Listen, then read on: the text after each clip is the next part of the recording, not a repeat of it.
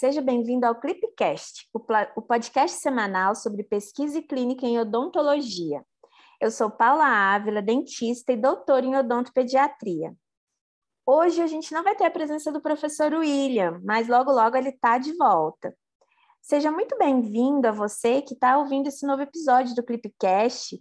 E se você é novo por aqui, aproveite, clique no botão de seguir ou de se inscrever aqui no seu tocador de podcast. O Clipcast está disponível em várias plataformas para que fique mais fácil para você acompanhar nosso bate-papo sobre as pesquisas, sobre os artigos científicos. E hoje eu estou ansiosa para apresentar para você quem é a nossa convidada de hoje. A nossa convidada é Ana Lúcia Ferreira Marangoni. Seja muito bem-vinda. Eu vou deixar que você se apresente, conte aos nossos ouvintes um pouquinho da sua trajetória profissional na odontologia. Boa noite, muito obrigada pelo convite. É sempre muito bom estar na presença de vocês, seja para bate-papo, seja para os cursos. Eu e a Paula, a gente tem vários projetos juntas e quando a gente se encontra, sempre a gente arruma vários outros novos, então é muito gratificante estar sempre com, com você e com a sua equipe. Bom, é, como a Paula falou, eu sou, meu nome é Ana Lúcia Ferreira Marangoni, eu sou graduada em odontologia, especialista em odontopediatria e ortopedia funcional dos maxilares. Meu mestrado foi em ciências da reabilitação e eu estou finalizando o doutorado em engenharia biomédica. Eu sempre gosto de falar que às vezes parece estranho, sou um pouco estranho, um mestrado em ciências da reabilitação, um doutorado na área de engenharia biomédica, mas sempre o meu campo de estudo é, foram as crianças. Então, é, a minha dissertação de mestrado foi correlação entre dimensão vertical de oclusão, má oclusão em diversas faixas etárias, e é, na área de engenharia biomédica, a gente está estudando comprimentos de ondas né, de diferentes formas para tratamento de lesões bucais em crianças. Então, sempre o meu objeto de estudo, né, sempre o meu encanto foi realmente com as crianças.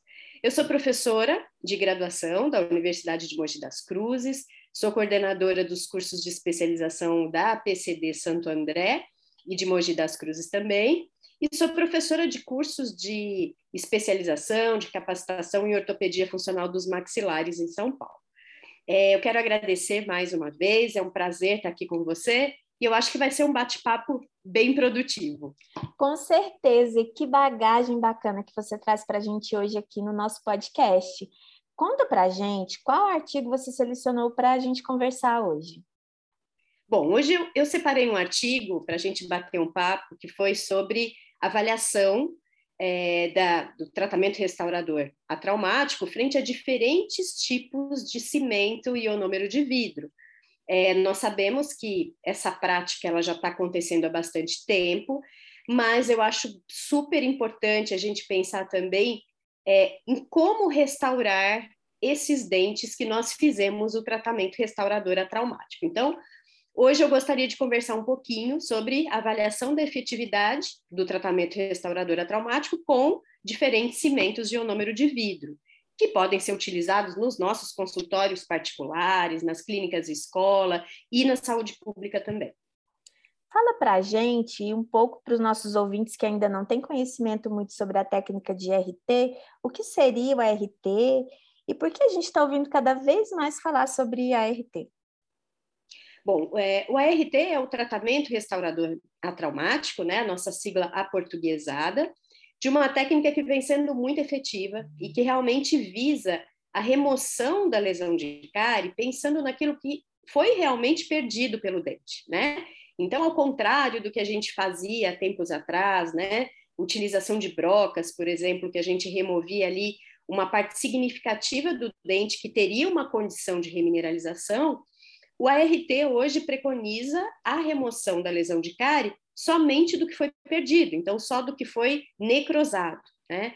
Nós deixamos toda a superfície dentária passível de remineralização, então nós removemos aquela dentina que ela não vai servir mais para o dente, ela realmente foi perdida, e toda aquela dentina que é capaz de se remineralizar, nós deixamos no dente. Então, por isso a gente vem ouvindo falar muito, né?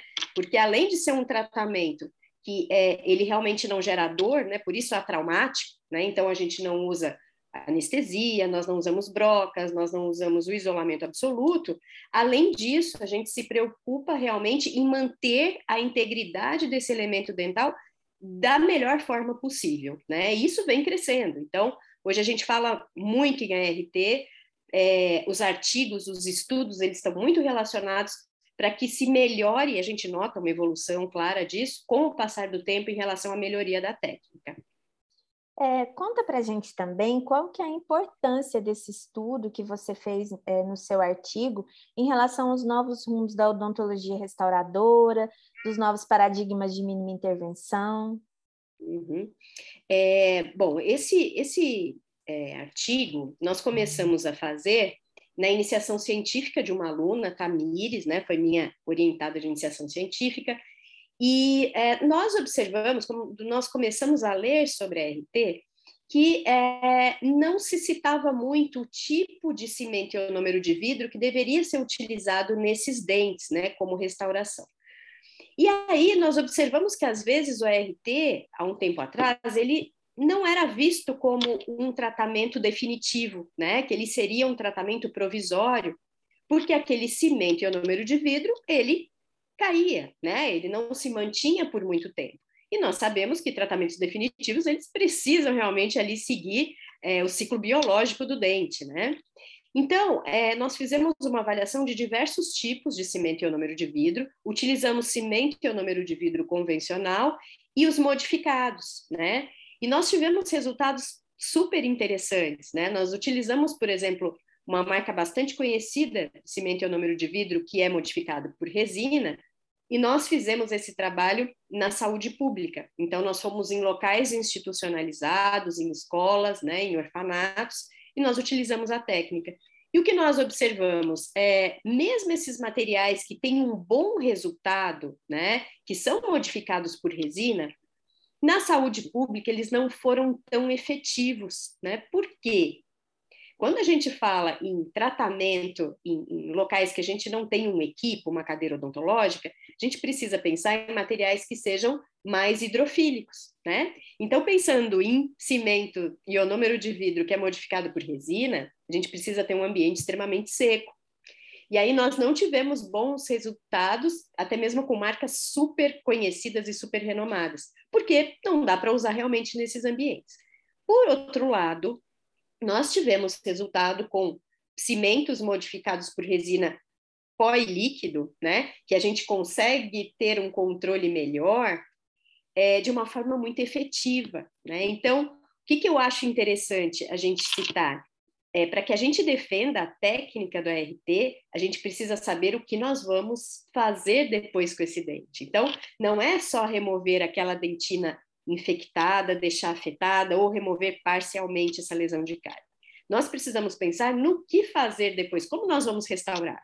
Então, a importância da seleção desse material, ela vai ser é, muito efetiva para que a gente tenha um resultado final. Né? Então, o que, que nós observamos? O cimento é o número de vidro convencional, ele não é apropriado para o ART ele serve para uma adequação de meio, né? Para aquela condição em que eu quero melhorar a qualidade da cavidade bucal desse paciente, quero facilitar o processo de remineralização.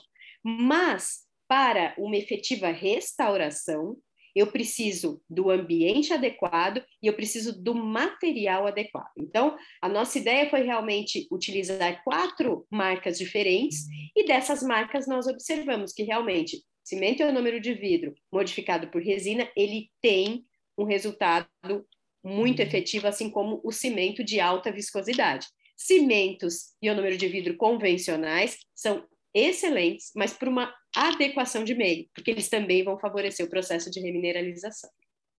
Muito bacana. Eu falo que é o momento do ionômero na odontologia, né? Ele tem Totalmente. sido muito utilizado não só nessa técnica, a seu Sim. ver, quais as perspectivas em relação à incorporação desse material, as resinas e as novas tecnologias bioativas que a gente tem tanto escutado falar?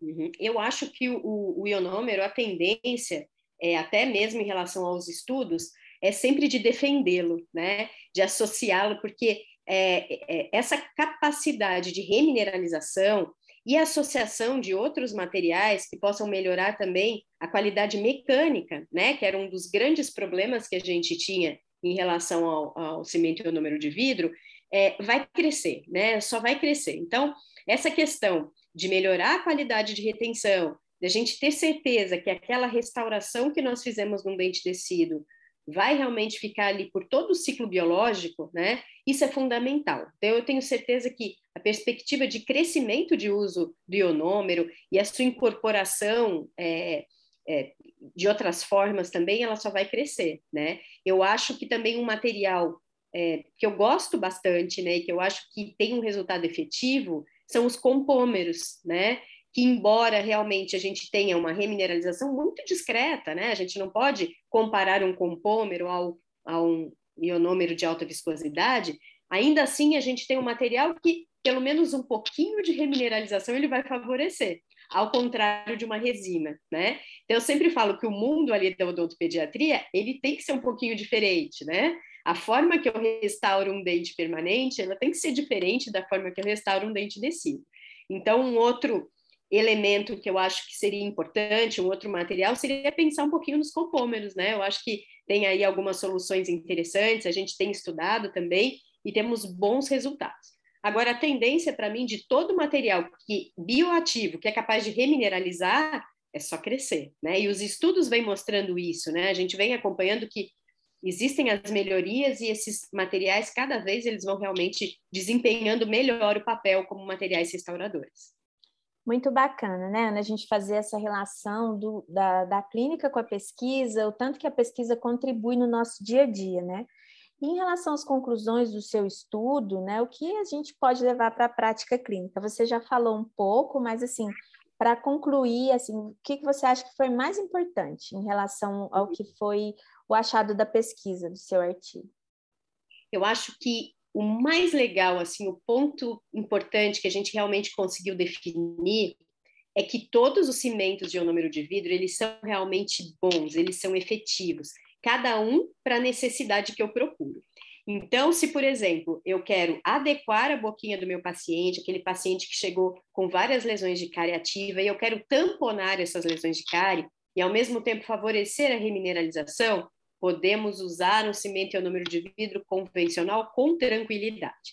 Mas temos que lembrar que esse CIV, ele vai ter uma duração, por causa da sua retenção mecânica, que é pequena, em torno aí de 15 dias, né?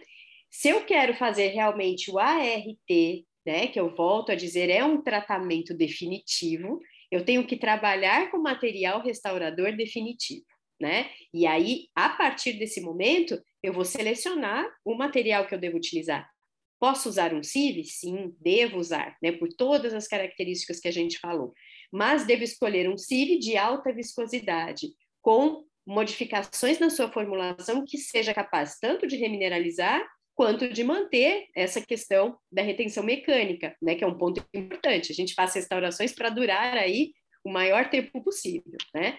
Outro ponto importante, que é uma segunda parte desse estudo, é avaliar o CIV em relação a diferentes tipos de cavidade, né? A gente sabe que uma classe 1 simples é muito mais fácil, né, da gente reter ali um material restaurador, né, que não tem tanta retenção mecânica, do que de repente aí uma, uma classe 2, né, composta, complexa. Então, a segunda parte do nosso estudo é avaliar se realmente é, esses cimentos ionômero de vidro, mesmo é, os modificados, né, de alta viscosidade, eles também têm essa capacidade, essa durabilidade que a gente procura.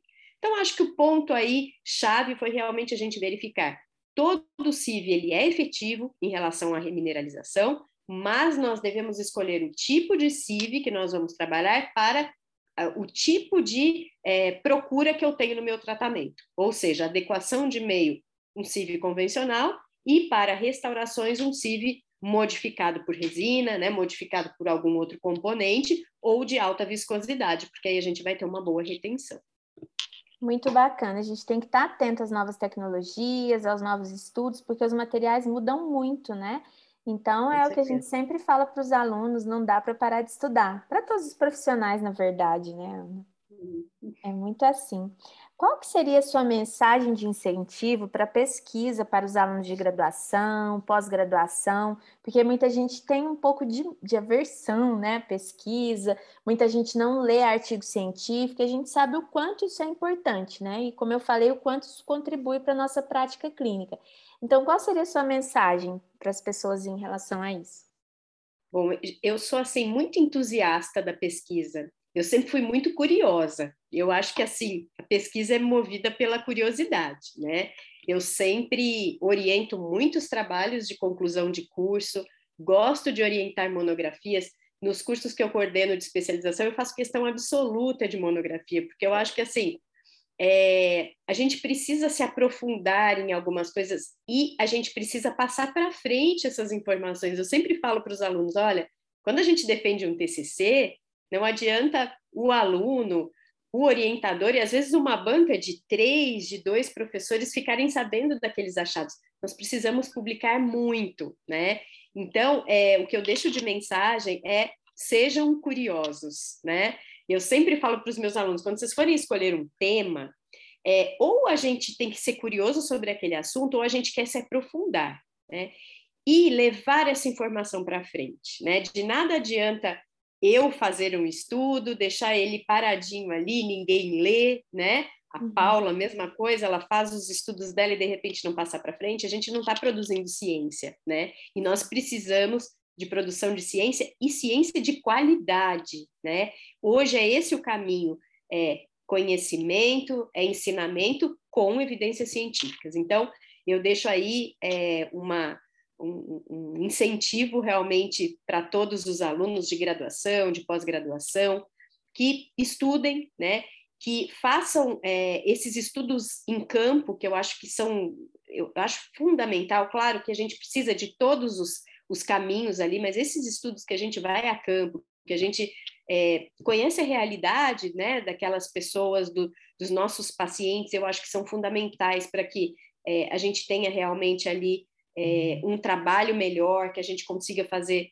melhor por todo mundo. Então, estudem, pesquisem e sejam curiosos, porque eu acho que esse é o caminho aí da ciência que vai nos ajudar, vai ajudar todo mundo a evoluir né, é, muito nessa área da saúde.